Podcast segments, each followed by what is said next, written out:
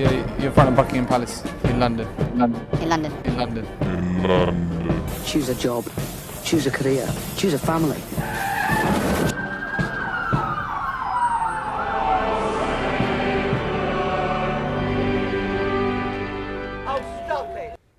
Hello everybody and welcome to Radio Lycorn. Today we receive Ines Collin and, Il- and Lila Jutric. Hello girls, can you present you in a few, in few seconds? Hi, I'm Ines and very happy to be there to talk about India. Hi, it's Hila. It's nice to be with you today. So the, sub- the subject of this interview is the India, a land of contrast. First, it is a direct and brutal question, question, but very important. What is your opinion on the place of the woman in the Indian society? In my case, um, I think that India should be more open minded and abandon the male dominated system in their society. Yeah, I agree with you. Women shouldn't be mistreated by the society and have their own rights. Yes, and in addition, little girls are, are not allowed to choose their future and must listen to their relative. And most of them ma- marry a man very young. Yes, and that's why some little girls f- are fighting for their liberty and set up against child marriage. So, you have a common opinion on this question. And by what means do you think the Indian population can evolve the place of women in today's society? Mm, they have to accept the place of women in the world right now and stop making them abort if they carry a girl, for example. And I think the same. They just need to improve and change their mentality. Okay, good. I'm changing the subject, but do you think that do you think thanks to its development in high tech and the automobile industry, India could become why not the first world power? Mm, in my opinion, India has made some great progress in the last year, and it may be a great way to make their, wa- their pass through others' power because of all the new innovation. And in fact, we can see that they are really fast. Yeah, and plus they made a lot of progress in helping poor people like poor people like starting to sell a car that is affordable for everyone. All right, and about the reverse immigration, how can how can you define it? And do you think its impact is important for India's economy? To put a long, uh, long story short, an India goes to America to have a job, but now their child go back to India because the country has become more and more attractive. Yes, and so are the impact in India. I think it may impact India in only positive ways because they have so job to offer. And if people live there, there they need to have their home. So in addition, they will also have more inhabitants who can buy houses or apartments. And in some other way, I think it may bring a few more tourists we can discover India and maybe stay here. And what do you think about uh, of the Bollywood industry in India? Do you think that it could be it could surpass Hollywood industry in terms of the casting or the cinematography? Mm, in a few words, Bollywood industry has gained a lot of popularity lately. Their topics and their genre are different from Hollywood, and they include some traditional scenes which can improve their popularity thanks to the curiosity of the audience. And Bollywood industry use new technique to upgrade their films now. Some Indian actors are becoming popular interna- internationally. Okay, thank you for your answers. That's a, that was a very good pleasure to be with you. Goodbye. Goodbye. Now we have two other guests. Hello to you two, Hugo and Nirali. Hello. Hello. Hugo, uh, Hugo is a journalist and Nirali was an habitant of, of New Delhi who immigrates in France. He will ask some questions to Nirali about India. I'll let you speak.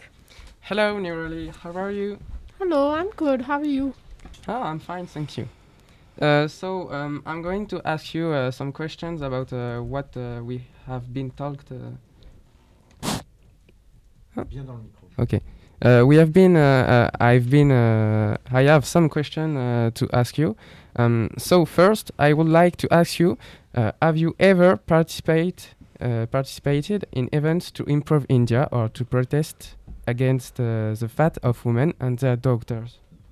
Mm, yes, in a way, in my way. I've worked with a few NGOs in India. I've worked with a few social organizations which work for different kind of issues in India. So, in my way, I would say I've participated in that. Yes. Hmm, that's interesting. And are you thinking? Uh, are you thinking of participating in other events like this? Definitely. definitely once I go back, uh, it's something that I want to work with. I work with uh, this organization which is which has products for sustainable menstruation back in India, and uh, I have ties with them even now. I've been working with them since the last three years, so definitely I would like to you know continue working with them and why not something as else as well yeah Okay, I see. That's that's very good.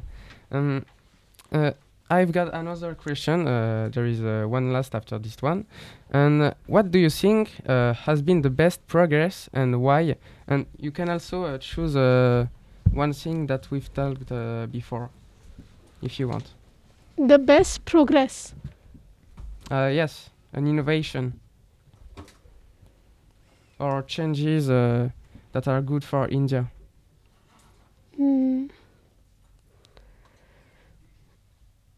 There's so many i mean it's i mean everyone's developing right all the countries not just countries all the people we that's the point of humanity to develop and to become better so i would say india has been changing and developing for the better since the last last hundreds of years honestly i don't know how to answer that i'm sorry Yes, that that's uh, complicated. Hmm. Yeah.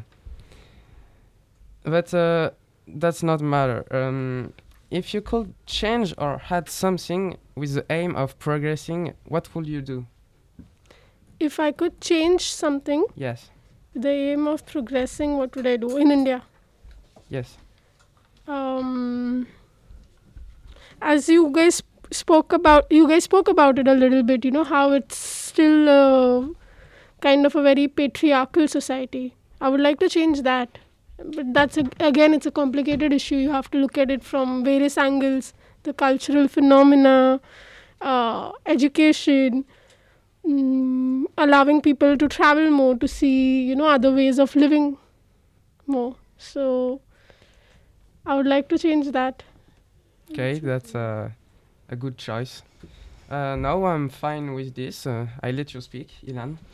Okay, so thank you to all of you, and thank you, listeners. That was Radio Lycorn. See you next time. You're, you're in front of Buckingham Palace in London. London. in London. In London. Choose a job. Choose a career. Choose a family.